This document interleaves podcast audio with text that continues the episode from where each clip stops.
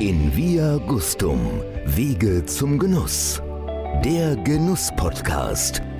Von und mit Beate E. Wimmer. Ihr Lieben da draußen, mein Gast heute ist weiblich. Es gibt so viel zu ihr zu sagen. Ich versuche mich kurz zu halten. Sie ist von ihrer Person her immer sehr präsent. Sie ist eine äußerst sympathische Frau. Sie ist sehr engagiert für junge Frauen in ihrem Beruf. Sie hat das Herz auf dem rechten Fleck und trägt es oft auf der Zunge. Von ihr bekommst du immer ein Wort und oft genug ein offenes Wort. Wenn du mit ihr Freundschaft hast, dann hast du sie für immer. Wenn du sie verlierst, bist du es meistens selber schuld. Bei ihr trifft sich im Übrigen die Welt. Und ich glaube, jetzt wissen die meisten schon, mit wem ich hier zu tun habe. Ich begrüße ganz herzlich Steffi Wegmüller.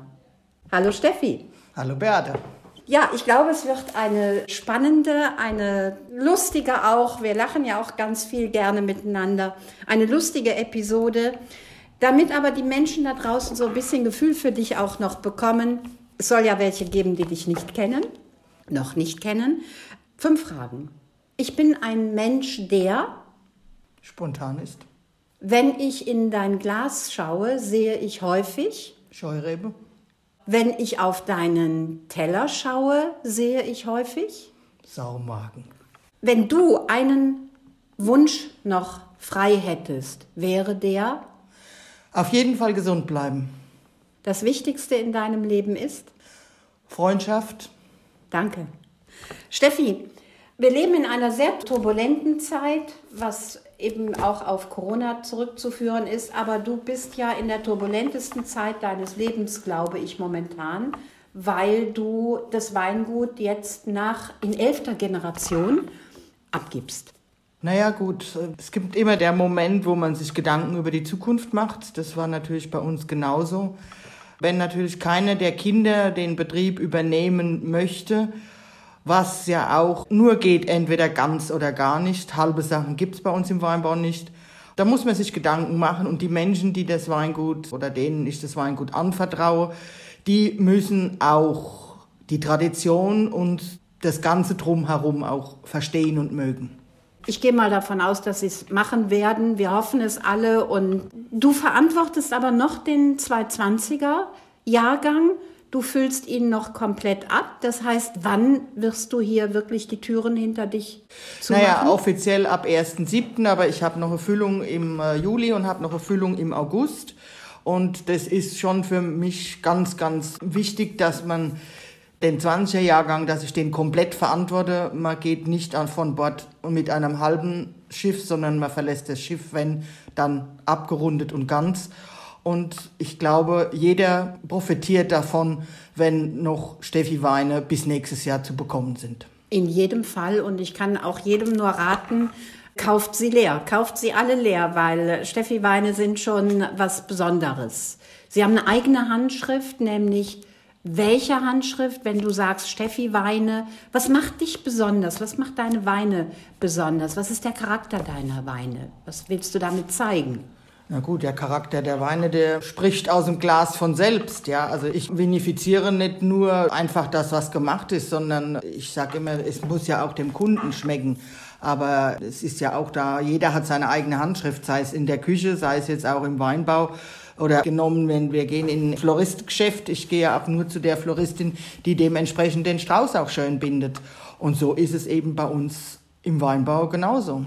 Steffi, du bist 1977 hast du eine Lehre bei Bassermann begonnen oder hast sie beendet? Ich weiß nicht. Nee, begonnen. begonnen. 77. Ja. Und du warst die erste Weinbautechnikerin Deutschlands. Später dann, wie ich mit Weinsberg den Abschluss gehabt habe, aber generell, das ist ja nichts Neues, das weiß ja auch jeder, der mich inzwischen kennt, weiß ja, es war ja generell zu der Zeit damals A, unüblich, dass ein Mädchen den Beruf erlernt hat. Jeder Vater, Winzer oder Winzervater war totunglücklich, wenn er nur lauter Weiber gehabt hat, weil kein Bub dabei war. Ja, heute ist jeder Winzer Papa und jede Winzer Mama stolz, wenn ein Mädchen den Beruf einschlägt und es gibt heute so tolle junge Frauen. Aber damals war ich, wie gesagt, allein auf weiter Flur. Und wenn meine Mutter damals nicht den Verwalter gekannt hätte von Bassa Jordan, den Lothar Thiel, den ich auch sehr, sehr geschätzt habe, dann hätte ich keine Möglichkeit gehabt, irgendwo eine Lehrstelle zu bekommen. Das heißt, Lothar Thiel war schon offen für, dafür, dass Frauen ich auch in diesem war Beruf... damals, denke ich, das zweite Mädchen, was er gehabt hat. Und nach mir kamen dann schon recht häufiger mehr. Sehr gut, sehr gut. Du hast ein Mädchen angesprochen. Ihr seid tatsächlich drei Schwestern in der Familie gewesen. Ja. Michi ist leider sehr früh verstorben. Da habt ihr ja dann auch einen besonderen Wein kreiert, nämlich die drei Schwestern. Kann ich wirklich nur jedem anraten. Es ist ein faszinierender Wein, ein, ein sehr runder Wein, ein charmanter Wein, kann man sagen. Ne? Die Michi und ich, wir waren sehr, sehr eng als Geschwister schon von klein auf. Und wie die Michi dann leider von uns ging und dann habe ich dann eines Tages zu der großen Schwester gesagt, also sie muss irgendwo bei uns im Gedächtnis sein, sie gehört auch hier ins Haus und habe dann da beschlossen, ich mache der Michi einen Wein und wie gesagt, das waren dann, oder es ist, dann sind die drei Schwestern, die eigentlich eine ganz, ganz feste Größe hier im Betrieb sind und setzt sich zusammen jeweils aus einem Drittel der Lieblingssorten von uns drei. Und die Initialen eurer Vornamen, ne? Genau. Wobei ihr bei Michi habt das umgedreht, ihr wolltet den Müller-Thurgau nicht nehmen. So ist es, so ist es. Ihr habt halt den Weißburgunder. Ja, den hat sie auch sehr, sehr gerne getrunken. Ne? Ja, wenn ich jetzt noch mal drauf eingehen darf. G für Gabi, Grauburgunder. Genau. Und S, ja, was soll es anders sein? Die Scheurebe. Scheurebe. Wie bist du zu dem Namen Scheu-Steffi? Also das weiß ja jeder, der dich kennt. Du bist die Scheu-Steffi Deutschlands. Wie bist du da hingekommen? Naja, gut, ich meine, vieles ereilt den Ruf vorher. Aber nein, ich. Scheurebe gab es bei uns im Betrieb schon sehr, sehr, sehr lange Jahre. Der Vater hat schon Anfang der 50er Jahre Scheureben gepflanzt. Also es waren schon Scheureben, wie ich eben 82 hier ins Haus gekommen bin. Der Vater hat damals schon restsüße und edelsüße Scheureben gemacht. Und ich habe dann eines Tages angefangen und habe die Scheurebe trocken ausgebaut wir wissen ja all, das besondere Jahr 85 ist ja. vielen noch im Gedächtnis. Und da hat, hat man sehr, sehr viel ändern müssen. Und das habe ich schon 84 gemacht, wie ich den Keller übernommen habe. Mhm. Und habe einiges umgedreht. Wie ich in den Betrieb kam, hatten wir wenigstens drei oder vier trockene Weine. Ja. Der Vater, aber ansonsten war alles halbtrocken und süß. Es war eben die damalige Zeit. Ja. Und 85 war der Glykolskandal. Genau. Und der hat dann natürlich alle die getroffen, die sich auf Süß und Restsüß spezialisiert haben. Eben dann auch euren Betrieb, aber du bist vorausschauend gewesen und hast die Scheu immer schon trocken ausgebaut. Damals schon, ja, haben wir angefangen, ja. Und das ja. zweite Steckenpferd, was halt im trockenen Bereich die Scheureb ist. Ich habe immer spaßeshalber gesagt, das ist der deutsche Sauvignon. In Mitte der 80er Jahre gab es ja noch nicht so viel Sauvignon in Deutschland. Aber im edelsüßen Bereich und als Auslese oder Beerenauslese ist es genau das krasse Gegenteil. Es ist einfach dieser Südfrüchtekorb, den wir haben mit Maracuja, Papaya und einfach getrocknete Aprikosen und Pfirsiche. Genau, also sehr gelbfruchtig. Es ist eine tolle, tolle Sorte und wenn man sie versteht, mit ihr umzugehen, macht sie auch viel Freude. Weil die Scheurebe ist eine Diva. Die braucht anspruchsvolle Böden. Ja? ja. Also sie ist sehr anspruchsvoll. Aber ich glaube, du bist immer schon jemand gewesen, der ja so dieses Anspruchsvolle gesucht hat und auch gefunden hat, dich gerne damit auch selber konfrontiert hast, dich damit selber gerne auseinandergesetzt hast, weil ich erinnere mich daran, ich weiß gar nicht, welcher Jahrgang das war, aber es ist jetzt gefühlt sechs oder sieben Jahre her, da hat Steffi Wegmüller tatsächlich in die Domäne der Österreicher eingegriffen. Du hast nämlich in der Blindverkostung mit deinem grünen Weltliner den ersten Platz abgeräumt, ne? Oder? Das war damals eine Verkostung, die über Laurenz Pfeif ging. Und die war in vier, fünf Großstädten, war diese grüne Veltliner Verkostung. Und wir haben tatsächlich in Österreich den ersten Platz gemacht. Und das war also ganz lustig.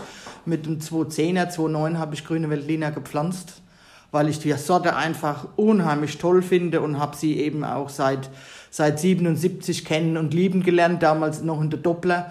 und heute natürlich auch als sehr, sehr hochwertig. Und grüne Veltliner gab es aber auch schon immer in Deutschland und ich bin mir sogar gar nicht unsicher, ob der Vater damals auch nicht vor meiner Zeit grüne Veltliner gehabt hat. Denn ich weiß, im anderen Weingut in Maikammer, was ja aus dem Geburtshaus der Großmutter herstammt, gab es die Lenz-Moser-Erziehung und es mhm. war auch in der Pfalz Usus in den 50er Jahren Lenz-Moser-Erziehung zu haben. Gab es nicht auch mal einen Mischsatz hier? Oder gemischten Satz? Hat man am Anfang auch gemacht gehabt. Das war eben hauptsächlich im Riesling verteilt, Gewürztraminer und Silvanerstöcke. Und wir haben am Anfang, wie ich den Betrieb übernommen habe, natürlich sehr, sehr viele Weinberge rausgemacht, weil sie veraltet waren, logischerweise. Ja. Und so ist ja auch dann 2007 das Cuvée Fleur entstanden, was zum 100. Geburtstag der Großmutter, also der Mutter meiner Mutter, entstanden ist. Und das ist das zweite Cuvée, was auch eine wichtige tragende Säule bei uns ist. Ja, man weiß ja, dass der Silvaner und der grüne Veltliner miteinander verwandt sind. Das Selbst Gewürztraminer mändelt in vielen, vielen Rebsorten mit rein. Ja, also insofern ist der grüne Veltliner dann auch keine Zufälligkeit, aber du bist schon jemand, der sich gerne unter Starken auch behauptet, der gerne auch sich mit Starken misst und du bist, soweit ich das mich erinnere, hast du immer die Nase vorn. Das will ich jetzt nicht sagen. Ich meine, jeder hat sein Ziel oder jeder hat seinen Weg. Das Einzige, was ich in all den Jahren bewusst nie gemacht habe, auf irgendeinen Zug draufgesprungen, der jetzt gerade modern war und der da ja. vorbeigefahren ist und irgendwann hat man den Waggon abgehängt und dann war es das wieder, ja. Ich habe ja auch 2006 das letzte Mal mit Rotwein gearbeitet, weil einfach wir ein Weißweinbetrieb waren. Und das, was rot im Anbau ist, das wurde dann Blanc de Noir. Mhm. Ich habe also 2007 der erste Blanc de Noir gemacht. Da war weit und breit in der Pfalz noch nichts mit Blanc de Noir am Hut groß und das, was rot noch ist, und es gibt halt Rosé. Steffi, wir kennen uns auch schon ganz lange. Schon einige Jahre, Jahre ja. über zehn Jahre, ja. Und ich habe auch schon häufiger bei dir übernachten dürfen. Also du bist ein sehr familiärer Mensch, ein sehr freundschaftlicher Mensch. Ich habe eingangs gesagt, du hast das Herz am rechten Fleck und oftmals auch auf der Zunge. Und ich glaube, jeder, der dir näher kommen darf, weiß das auch und das ist auch etwas, was dich ausmacht, was ich sehr schätze. Elfte Generation, drei, deine Mama lebt noch? Ja, wird 90 dieses Jahr. Wird 90. Das und toi toi topfit. Ist richtig fit. Also ihr seid wirklich ein Mädelhaushalt. Woher kommt es, dass du dich so für junge Frauen einsetzt? Weil auch der jetzige Betrieb ist ja geprägt, auch von, von jungen Frauen, auch im Keller zum Beispiel oder auch im, im Weinberg? Och, ich rufe die nicht, die kommen einfach. Nein, also ich muss schon fairerweise sagen, also von den über 50 Lehrlingen, die ich in den letzten Jahrzehnten ausgebildet habe, war oder ist ein Großteil, zwei Drittel auf jeden Fall Mädels gewesen. Vielleicht fühlen sie sich wohler, weil man hat ja als Frau in dem Beruf hat man ja immer noch so ein bisschen die Gluckestellung, ja, und Okay, kannst du das erklären? Was heißt Gluckestellung? Naja gut, als Frau hat man ja immer mental so noch den Muttersyndrom. Das ist einfach so. Ah, okay. Und deswegen ist es halt auch einfacher. Und ich denke, es ist auch ganz wichtig, und das war für mich auch wichtig, dass man in einem Lehrjahr nicht nur rund um die Uhr schuftet, sondern es muss auch ein Stück Lebensqualität vermittelt werden. Und dazu gehört, dass man sich auch mal zusammensetzt und eine Gläsel Wein trinkt oder über das eine oder andere spricht.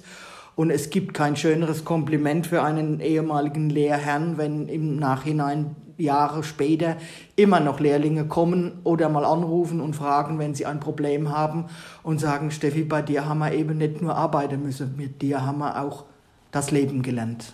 Das kann ich mir sehr gut vorstellen. Das kann ich auch sehr gut nachvollziehen. Du bist sehr engagiert bei Venissima. Du bist auch da eine tragende Säule, glaube ich.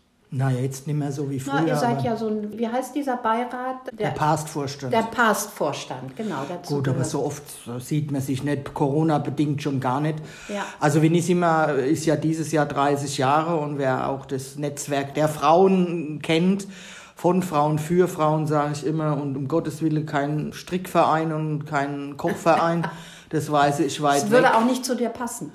Nein, das ist, Vinissima ist ganz, ganz, ganz wichtig für viele junge Frauen auch in der Weinbranche die fremd in Betriebe kommen, ja. Und ich meine, hier, wenn du einen Weinbaubetrieb hast, das ist ja nicht nur ein Beruf. Hier vereinen sich ja zig Berufe, ob das Marketing ist, ob ja. das Kundenbetreuung ist, ob es der Keller ist, draus die Außenwirtschaft. Ja, Menschenkenntnis Vertrieb. ist wichtig, Vertrieb ist wichtig, ja. Kein Acht-Stunden-Tag und keine Acht-Tage-Woche, ja, oder Sieben-Tage-Woche. Das ist einfach so. Also ihr Lieben da draußen, ich habe hier tatsächlich drei Weine vor mir stehen, aber wir werden einfach mal die Cuvée Fleur öffnen, die ja für die zum 100. Geburtstag der Oma gemacht wurde. Erzählst du uns ein bisschen davon? Gut, die Cuvée Fleur, sagte ich ja eingangs, ist dem alten gemischten Satz etwas nachempfunden. Wir haben Ewe Rieslinge rausgemacht und da waren Gewürztraminer und Silvaner Stöcke dabei und das hat natürlich den tieferen Hintergrund gehabt man muss mal eins zurückdenken. Früher hat man ja anders gelesen. Und ich habe witzigerweise, weil wir haben gerade letzte Woche haben einen 83er Riesling Spätles aufgemacht aus dem Herrenletten, was ja für mich nach wie vor die Grand Cru-Lage ist. Und da hatte ich gehofft und dachte noch, ich hätte noch Analysewerte, aber da war nichts, sondern nur 84 habe ich angefangen mit meinem Jahrgang. Und da haben wir tatsächlich Mitte, Ende Oktober erst angefangen zu lesen, ja. bis in den November rein, ja. Und das sind muss man mal überlegen, das sind 36 Jahre, was in 36 Jahren da sich verändert hat. Und deswegen hatte man eben den Gewürztraminer und den Silvaner in den Riesling gesetzt, um die Rieslinge, die damals immer, sage ich mal so, die Erbse-Technik hatten, dass, weil sie einfach hart waren mhm. oft und ganz lange Reife äh, gebraucht haben. Und der Gewürztraminer gab dann einfach etwas mehr Duft und mit dem Silvaner zusammen haben sie auch die Säure in sich harmonisiert. Und das ist eigentlich das Geheimnis der Fleur. Dann lass uns mal anstoßen. Also eine sehr opulente Nase. Auch wieder diese Gelbfruchtigkeit, die du ja auch immer wieder genannt hast. Sehr cremig. Gut, es ist uns auch, oder mir sehr wichtig gewesen, dass beide Cuvées mal entgegen mal wieder dem Trend sind, nur trocken, trocken, trocken. Sie liegen jedes Jahr je nachdem zwischen 10 und 12 Gramm oder zwischen 9 und 12 Gramm, ist im Prinzip immer noch harmonisch trocken. Und wenn viele das nicht wissen und dann kommen oft die Antworten, boah, ist das ein gefällig trockener Wein. Also ja, ja, und ich bin er. ein absoluter Gegner, dass man Weine nur mit Zahlen zerpflückt und sagt, wie viel Säure hat's, wie viel Restzucker hat's. Das sind Schwarz-Weiß-Buchstaben, die sagen gar nichts über den Geschmack. Und da müssen wir mal langsam hoffentlich mal endlich weg von diesem Geheibe, was überhaupt keinen Sinn macht. Ja, also sie hat eine straffe Säure. Richtig, 20er also, sind knackig, ja, ja. Richtig, also toll und lass den liegen, trink den jetzt nicht. Also du kannst ihn natürlich jetzt trinken, ja, ist ja zugänglich. Zum asiatischen Essen würde ich den, also Schärfe, Schärfe, Schärfe dagegen. Ja, aber Schärfe, Schärfe geht eben im Endeffekt auch nur mit ein Stück Restsüße. Ja. Ist ja immer, also auch sollte man den, den alten Moselkabi, den ich auch sehr liebe, ja, ja. mit ein bisschen Restsüße ja. oder 830, 40, 50 Gramm, egal, es muss passen. Das muss man eben auch zum asiatischen trinken. Und ja. Also, es wäre schade, wenn der äh, Kabi-Stil, wenn der verschwinden würde. Ja, ich glaube, das würde die Weinwelt auch nicht mitmachen, weil Kabinett brauchen wir. Und gerade so, die Moselweine sind mir ja auch sehr, sehr nahe. Steffi, wir sind ja in einem Weinbaugebiet, das ist das zweitgrößte in Deutschland, die Pfalz. Die Pfalz ist ja auch geprägt von Bodenvielfalt, das heißt dann auch von Rebsortenvielfalt. Du hast eben gesagt, Grand Cru-Lagen, Herrenletten. Nun, wenn ich an die Mosel jetzt zurückdenke, ist die Grand Cru-Lage, sind die Steil- und Stalzlagen ganz einfach. Was macht es hier in der Pfalz aus, die Grand Cru-Lage? Na gut, im Endeffekt haben wir hier in der Pfalz ja Bodenformationen, die unfassbar vielfältig sind. Entweder wir haben Gegenden mit Sand, wir haben Gegenden, die mit Kalk durchzogen sind. Wir haben hier wie im Herrlette ein ganz fetter Kalkmergel was natürlich eine absolut tolle Wertigkeit dann hat. Wir haben Weine auch wie im Bürgergarten, die mehr ein bisschen sandlastig sind, die dann mehr filigranere Riesling hervorbringen. Dann haben wir in den Schever in Burweiler, der schiefer ist. Wir haben Rotliegendes in Bad Dürkheim. Also wir sind hier ja im Oberrheingraben und da ist halt von der Eiszeit sehr viel durcheinander geschoben worden. Ja. Mhm. Hier ist fast ein subtropisches Klima, sage ich immer. Hier wachsen Feigen, hier wachsen Mandeln, Zitronenbäume, aber eben auch sehr, sehr gute Weine reifen hier heran. Ja, na, man muss auch ganz stolz sein inzwischen. Ich meine, die Pfalz ist das Anbaugebiet, was vor 20 Jahren wirklich nach vorne geprescht ist. Und ich sehe die Pfalz als Einheit mit der Mittelhart und der nördlichen Seite und der südlichen Seite bis zum Elsass hin.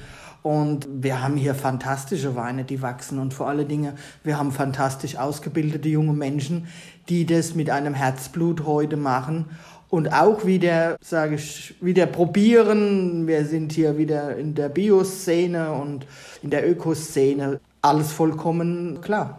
Du hast mal einen Spruch geprägt, der mich auch nie losgelassen hat. Der hat mich sehr, sehr begeistert. Du sagst nämlich, Tradition bedeutet für mich nicht, die Asche äh, das Feuer am Brennen zu halten, zu, aufzubewahren, sondern das Feuer am Brennen zu halten. Was willst du damit sagen? Na gut, ich meine, der Spruch, das ist ja kein neuer von mir geprägter, den gibt es ja schon ewig und drei Tage.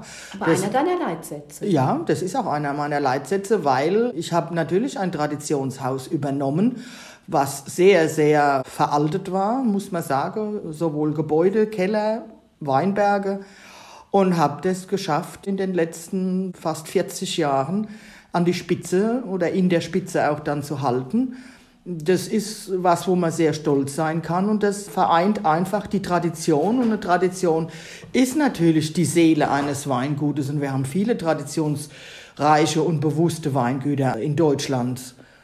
Wegmüllers gehören, sind älter wie Bassermann, ja, das darf man auch nicht vergessen. Unglaublich. Und, ich meine, wir sitzen und hier. Älter, denke ich, wie Bürklin, mhm. ja. Und wir sitzen ja hier in einem Barockhaus, in einem alten Barockhaus, was 1737 erstmals erwähnt wurde ne? oder wurde, gebaut wurde. Ja, ja. ja, Und die Wegmüllers kamen aus der Schweiz, das ist ein altes Ratsgeschlecht aus der Stadt Zürich und haben hier dann den ersten Weinberg in den Kirchenbüchern nachzulesen, 1685 gekauft. Ja. Und das ist im Endeffekt so das Geburtsjahr, wo überall, wo überall hinterlegt ist.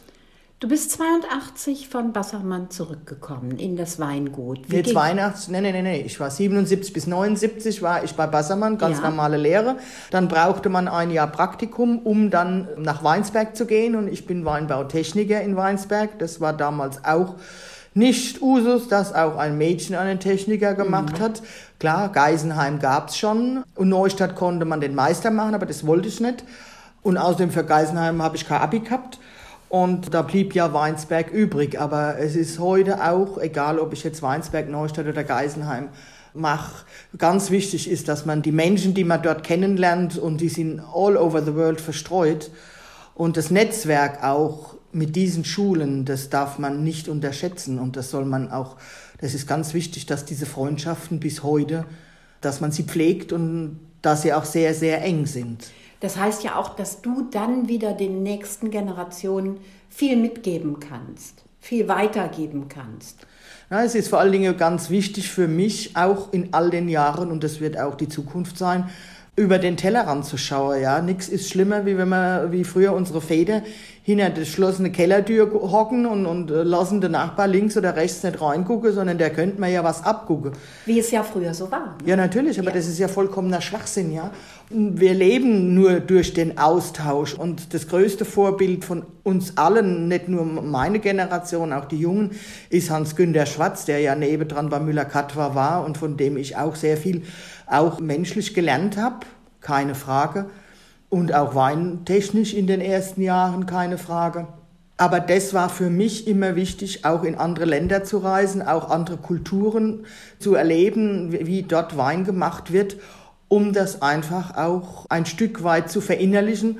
Und ich sage meine Lehrlinge, egal wie alt sie sind und wann sie da waren, ist für mich der wichtigste Satz immer gewesen, stehlt mit den Augen, das kann euch niemand mehr wegnehmen. Ja. Und das ist, denke ich, das ist ganz, ganz prägend. Und ich bin schon stolz, dass viele, viele junge Menschen, die bei mir waren, auch heute on top an der Spitze sind. Kannst du zwei, drei Namen nennen? Wo wir sagen, Mach boah, jetzt keine Schleichwerbung, sonst ver vergesse ich vielleicht ein und das wäre mir Okay. nicht ja, lieb. okay, das äh, habe ich, als ich die Frage gestellt habe, habe ich gedacht, diese Antwort kommt. Das finde ich auch sehr gut.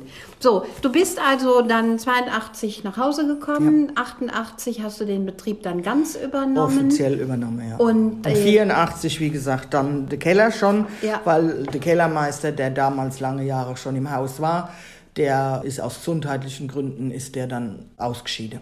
Und ich denke mal, dass du ein Weingut übernommen hast, was Innovationsstau, aber auch Investitionsstau mit sich gebracht hat. Und du hast ja dann richtig die Ärmel hochkrempeln Gut, das habe ich in den ersten Jahren natürlich nicht allein gemacht. Wer das kennt oder wer das weiß und mich kennt, klar, ich war natürlich einmal verheiratet.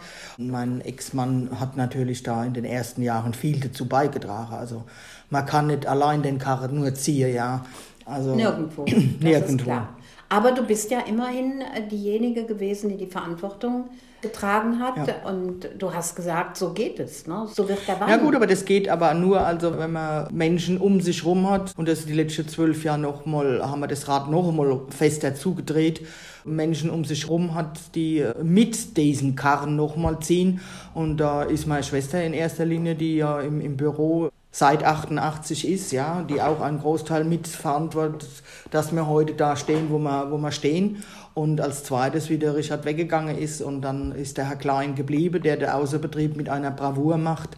Und das ist schon schön, mit solchen Menschen dann zu arbeiten. Dann hatte man noch jemand Tolles im Büro, auch eine Steffi, die Steffi Wittmeier, die auch sehr viel zu beigetragen hat, Ja. dass wir eben eine runde Sache wurden. Also Tante Gabi, das, äh, ihr Lieben da draußen, man nennt sie ganz liebevoll Tante Gabi, weil sie ist wirklich auch eine Seele hier im Büro nach außen hin. Tante Gabi reist durch die Welt, hat die Weine dort präsentiert, in den USA, in Finnland, äh, in die Schweiz, Italien, Italien, Belgien, Belgien, ja. also unfassbar. Und ihr beiden seid schon seit 88 ein eingeschworenes Team. Gabi kam aus der Gastronomie. Genau, ja. Und du hast sie einfach gefragt und dann habt ihr gesagt, okay, wir probieren es mal. Und es geht gut und ihr wohnt sogar jetzt mittlerweile in einem Haus. Einem Haus. In einem Haus, nicht in einer Wohnung. So ist es. Muss man ein bisschen differenzieren. es ist auch nicht immer alles Gold, was glänzt. Nein, das, das Nein, muss es auch nicht. Und ich glaube auch, dass nur so auch wirklich was Gutes entstehen kann. Alles andere wäre ja nicht äh, üblich, wäre halt aufgesetzt. Ne? Ihr seid zwei starke Frauen, sehr charaktervolle Frauen und dass die mal aneinander vorbeigehen, ist auch völlig normal. Aber ihr seid ein tolles Team. Nun geht das Weingut von Frauenhände in Männerhände. Ausschließlich in Männerhände. Rainer Klein, Diplom-Ingenieur, der den Außenbetrieb zu verantworten hat, bleibt, habe ich gehört. Das wird dir gut gefallen, weil deine heißgeliebten Rebstöcke, die ja seit Jahr und Tag gehegt und gepflegt werden, bleiben dann noch in guter Hand. Wie geht's dir damit? Das weiß ich jetzt noch nicht, aber irgendwann muss man ja eine Entscheidung treffen. Ja, das Ja. ist ja vollkommen klar. Und auch die neue Mannschaft muss ihren Weg gehen. Es, es, wird, es wird ein anderes Wegmüller geben. Der Name bleibt ja Gott sei Dank. Das war mit Bestandteil. Aber jeder muss seinen Weg neu gehen, muss den Weg neu beschreiten. Und ich sage immer, wenn das die Jugend gewesen wäre, die hätten auch ihren eigenen Weg gegangen. Das muss man abwarten, das muss man beobachten. Also da kann ich dazu jetzt noch nichts sagen. Ja. Was wirst du als erstes machen, wenn du dann für immer die Türen schließt hier? Naja, für immer hoffe ich ja nicht, dass Nein, ich hier das schließe. Ich klar, der hoffe, dass ich da ab und zu mal noch in den Hof darf. Und wenn es nur um ein Gläsel Wein zu trinken, aber ähm, naja gut, in erster Linie muss mal Corona mal wieder rund werden, ja. Das machen, wozu ich fast 40 Jahre nie Zeit hatte. In fremde Länder reisen. Ja. Dein Lieblingsland oder eines deiner Lieblingsländer ist Südafrika. Ja. Da bist du auch schon mehrfach gewesen. Ja, auch Winnisima geschuldet. Okay. Einmal den Virus, immer den Virus. Ja. Zwei Länder, die ich auch ganz, ganz arg mag, logischerweise, ist Österreich.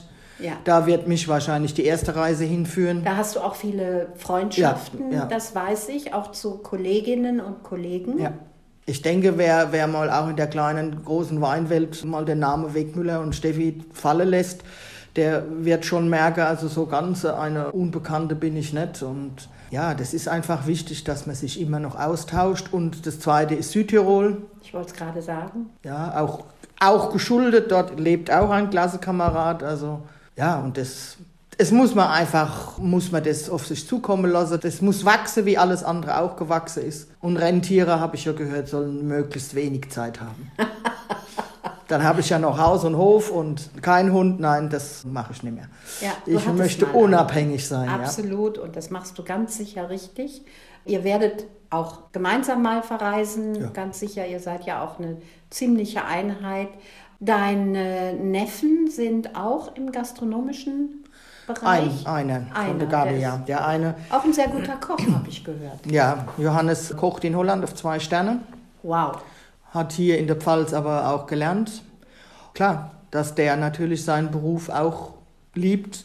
Und der Große von der Gabi, der Benedikt, der ist als Gardener in Neuseeland auch schon sechs, sieben Jahre. Also der hat auch kein Interesse gehabt, meine Tochter, die ist ganz dick in, hat Altenpflege gelernt und ist jetzt im Krankenhaus in Heidelberg in der Kopfklinik in der Notaufnahme. Muss man auch können. Ja, das muss man. Ja, ist ganz wichtig, dass es so Menschen gibt. Weil da kommen schwere Fälle hin. Ja. Nur schwere Fälle. Ja, nicht einfach, Regel. nicht ja. einfach, ja. Mein Sohn, der Max, der hat mal Weinbau gelernt, aber der hat sich zu anderen Dingen entschieden. Und das muss man einfach akzeptieren. Absolut, absolut. Also man kann niemanden zu seinem Glück zwingen, aber auch nicht zu irgendetwas, was sie tatsächlich nicht wollen. Wir sitzen hier mit einem atemberaubenden Blick. Also ich stehe ja mit meinem Wohnmobil hier. Ich stehe dann auch noch so quer, dass ich auf den Balkon der Pfalz gucken kann. Also so richtig in diese, in diese ja, Rheinebene hinein. Warum heißt das Balkon der Pfalz? Das ist geprägt worden hier in Hart, weil äh, wenn man von uns aus weiter Richtung Norden läuft, da gibt es eine große Pergola und äh, es gab mal einen Wettbewerb in den 60er Jahren, unser Dorf soll schöner werden. Ja. Und da ist dieser Begriff Balkon der Pfalz für die Hart geprägt worden. Aber im Endeffekt sind viele Dörfer, die am Hartrand liegen und man diesen unbeschreiblichen Blick hat in die Rheinebene. Das kann man alles als Balkon der Pfalz so sehen. Ne? Jetzt gehen die 15 Hektar in andere Hände über. Wann? Am 1.7.? Am 1.7., ja. Genau, am 1.7. Und ja, wir wünschen uns natürlich alle, dass die Nachfolger möglichst viel Steffi-Weine auch noch produzieren. Ist es eigentlich möglich, dass jemand hingeht und sagt, ich mache jetzt die gleichen Weine wie Steffi Wegmüller? Nee, das wäre auch nicht Sinn und Zweck vom Ganzen. Mhm. Jeder hat seine eigene Handschrift und das soll auch bewahrt bleiben. Entscheidend ist natürlich irgendwo, dass es nicht austauschbar bleibt, weil dann ist man einer von vielen. Und einer von vielen hat man schon viele. Ja. Aber ich denke einfach, das soll man auf sich zukommen lassen, die Zeit wird es zeigen. Weißt du, ob diese Events, du hast ja fantastische Events hier veranstaltet. Und dann ist ja auch dieser, dieser Begriff bei Wegmüllers trifft sich die Welt. Ich glaube, ich war sogar noch dabei, als ich habe es beobachten können, als dieser wirkliche Leitsatz des Weingutes geprägt wurde, bei Wegmüllers trifft sich die Welt. Wie ist der entstanden? Warum ist der entstanden? Und ja, das ist, ja klar, ich meine, das kommt natürlich auch sehr viel daher, dass die Gabi und ich eben nicht nur hier im Kämmerlein sitzen, sondern wirklich eben auf der Welt unterwegs sind. Und es war schon wie oft ein Moment, wo wir mit Kunde im Hof gesessen haben, dann kamen andere Kunde dazu oder es kamen Freunde dazu und dann hat's wie du hier, was machst du hier, wie, wie kennst du Wegmüllers und es war kein Einzelfall. Ja. Ja, und das ist einfach für mich oder für uns auch ganz wichtig. Networking. Ja. Über den Tellerrand schauen und einfach Fäden knüpfen. Wir hoffen alle, dass diese Veranstaltungen auch weitergeführt werden, weil du hast hier eine tolle Veranstaltung etabliert, nämlich die Leute konnten das Essen mitbringen und die Weindowners, ja. Die Weindowners, genau. Ja, das habe ich abgeguckt. Im Endeffekt ist das ein Begriff von mir. Wie wir in Südafrika waren, gibt es ja den berühmten Sundowner. Ja. Und dann habe ich gesagt, boah, wir müssen irgendwas machen. Und das ist jetzt schon über zehn Jahre her, wo wir die Weindowners eben hatten. Und da haben wir gesagt, der erste Donnerstag im Monat. Inzwischen haben wir natürlich viele, viele Nachfolger, auch wie üblich. Klar. Und, Man stiehlt mit den Augen. So ist es. Ah. Und ja, und irgendwann habe ich gesagt, so ein Schwachsinn, ich weiß ja überhaupt nicht, wer kommt. Wir machen es wie im Biergarten, es bringt jeder seinen Picknickkorb mit. Und das ist natürlich spannend. Und so ist am, am einen Abend, ja, es ist mir der erste Donnerstag im Monat gewesen, Mai, Juni, Juli, August. Und da waren zwischen 100 und manchmal sogar 300 Leute Ja. im Hof gesessen. Ja, und ich weiß, Das Sie ist haben, natürlich eine große Unbekannte, ja, und man ist also auch bis hierher ins Wohnzimmer gerannt und hat die letzte Stühle noch rausgetragen. Es ist aber mit sehr viel Engagement verbunden und mit Präsenz. Schauen wir mal. Also ich habe ja den einen oder anderen auch miterlebt und ich weiß, die Leute haben ja, die haben ja Schlange gestanden da draußen. Und gut, jetzt müssen wir abwarten, was Corona macht, ob sowas überhaupt noch, noch machbar ist in dieser Form. Wir wünschen Also ich denke, uns dass das Leben muss ja mal wieder halbwegs Normalität Ja. kommen. Und dieses Jahr bestimmt noch nicht, wenn die großen Weinfeste und das Oktoberfest und und und und auch bei uns die Weinfeste abgesagt sind. Na gut, aber 22, neues Spiel, neues Glück, ja. Ja, Steffi, ich habe auch mal jetzt erwähnt, wie wichtig vor allem auch der Austausch, die Fortbildung für Frauen ist. Für Frauen in deinem oder in unserer Branche. Was rätst du jungen Frauen, die sich für, für den Weinbau interessieren oder auch, es ragt bis in die Gastronomie hinein, was rätst du den jungen Frauen, wie können die starten? Also erstens gehen die junge Frauen heute mal ganz anders an das Thema dran, weil es einfach heute kein Problem mehr ist, als Mädel den Beruf zu erlernen. Ja. Und ich bin immer noch ein Handwerker und ich plädiere, was leider, so sieht es bald aus, verloren geht, dass sie eine Lehre machen. Dass sie alles von der Pike auf lernen, dass sie eine Lehre machen und das ist ja auch hier in Neustadt und ich glaube inzwischen auch in Geisenheim eine Möglichkeit über das duale Studium, weil äh, studiere, jeder will studieren, aber das Handwerk bleibt Verlust, ja. Und Okay. ich denke, wir müssen da mal wieder ansetzen. Nicht umsonst heißt Handwerk hat goldenen Boden und Ja. Corona hat's ja gezeigt. So ist es. Also das heißt richtig, das Winzerhandwerk Genau. wieder zu erlernen. Warum ist das so wichtig? Naja, also ich meine, wenn ich etwas mal gemacht, gesehen und getan habe, habe ich da eine ganz andere, wie soll ich denn sagen, Einstellung dazu, wie wenn ich das nur auf ein Stück Papier gelernt habe. Ja, ja, ja. Das heißt also, ihr jungen Frauen da draußen macht eine Winzerlehre. Also ich habe jetzt selber einen Neffen, der äh, ist schon 30, ja, arbeitet in der Gastronomie, hat aber wirklich die Nase voll von der Gastronomie. Schlechte Arbeitszeiten, schlechte Aber das ist Bezahlung. nicht anders wie im Weinbau. Also Gastronomie und Weinbau sind, sind relativ ähnlich, ja? Ja. Wenn du was erreichen willst, dann ist einfach mal die Uhr aus. Ja. Punkt. Also- dann hast du auch keinen 8-Stunden-Tag und du musst samstags So und du musst sonntags. Ja, natürlich, die Gastronomie ist auch ein toller Beruf, weil man mit Menschen zu tun hat. Natürlich wird er zum Teil, und das ist auch sehr schade, schlecht bezahlt. Mein Neffe geht jetzt tatsächlich hin, der hat dann, der hat, auch von mir ein Stückchen an, angefixt worden, was das Thema Wein betrifft. Und der hat dann beim Knoll, Weingut am Stein, hat er ein Praktikum gemacht und er fängt jetzt am 1.7. eine Winzerlehre dort an. Ich finde es eine tolle Möglichkeit. Also ich denke mal ein Praktikum zu machen, wenn man sich mit dieser Klar. Natur so verbunden, man muss natürlich die Natur mögen und äh, du musst ja auch bei Wind und Wetter raus. Also das ist ja nun kein Schönwetterjob. Und es ist kein Honeymoon-Beruf. Ja, kein Honeymoon-Beruf. Steffi, ich könnte mit dir noch ganz, ganz lange plaudern. Wir werden sicher noch den ein oder anderen Wein gemeinsam trinken. Ich persönlich wünsche dir natürlich nur das Beste, alles, alles Gute. Ich weiß, dass wir uns noch häufig wiedersehen werden. Ich wünsche dir, dass du wirklich gesund bleibst, weil das ist das Wichtigste in unserem Leben. Ich wünsche euch beiden, dir und Tante Gabi, noch viele gemeinsame Reisen, viele spannende Entdeckungen. Ja, und es wird für mich auch ganz komisch sein, wenn ich dich dann auf der Prowein vielleicht nicht hinter der Theke, sondern vor der Theke beim Verkosten treffe. Schauen wir mal, auch das Thema Prowein wird es wahrscheinlich in dieser Art und Weise nicht mehr Ja. geben. Was glaubst du, wo die Prowein hingeht? Keine Ahnung.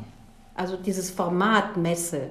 Es ist ja nicht Keine nur die Ahnung. Prowein, sondern es sind Ich ja denke, auch andere. ich denke, was viel wichtiger ist, es muss einfach wieder eine gewisse Ruhe in die Welt kommen, ja, und, und dass dann ein Stück Normalität wieder zurückkehrt. tragen wir alle dazu bei, dass wir wieder Ruhe in unser Leben bekommen, dass wir aber auch daraus lernen, was uns passiert ist. Das hätten wir vor zwei Jahren, hätte mir das jemand gesagt, hätte ich gesagt, du spinnst. Das kann logisch, gar ich nicht meine, passieren. Ist ja auch noch nie passiert, außer alle 100 Jahre Genau. irgendwo, ja. Genau.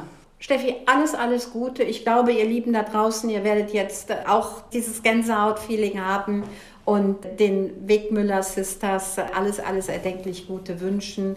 Bleibt gesund, bleibt wie Das ihr ist die seid. Und magst du den draußen da noch was sagen?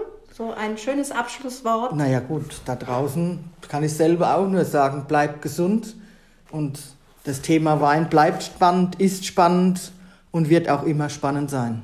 Danke dir. Bis ganz bald. Lass uns noch mal zum Wohl. Übrigens da draußen, ich werde das in den Shownotes schreiben. Wir haben zwei Weine von Steffi Wegmüller verkostet bei Auf ein Glas Ladies.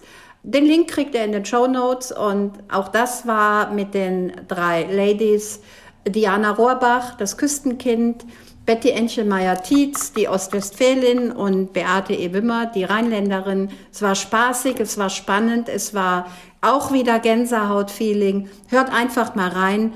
Wir haben gute Kritiken bekommen davon. Alles Gute da draußen.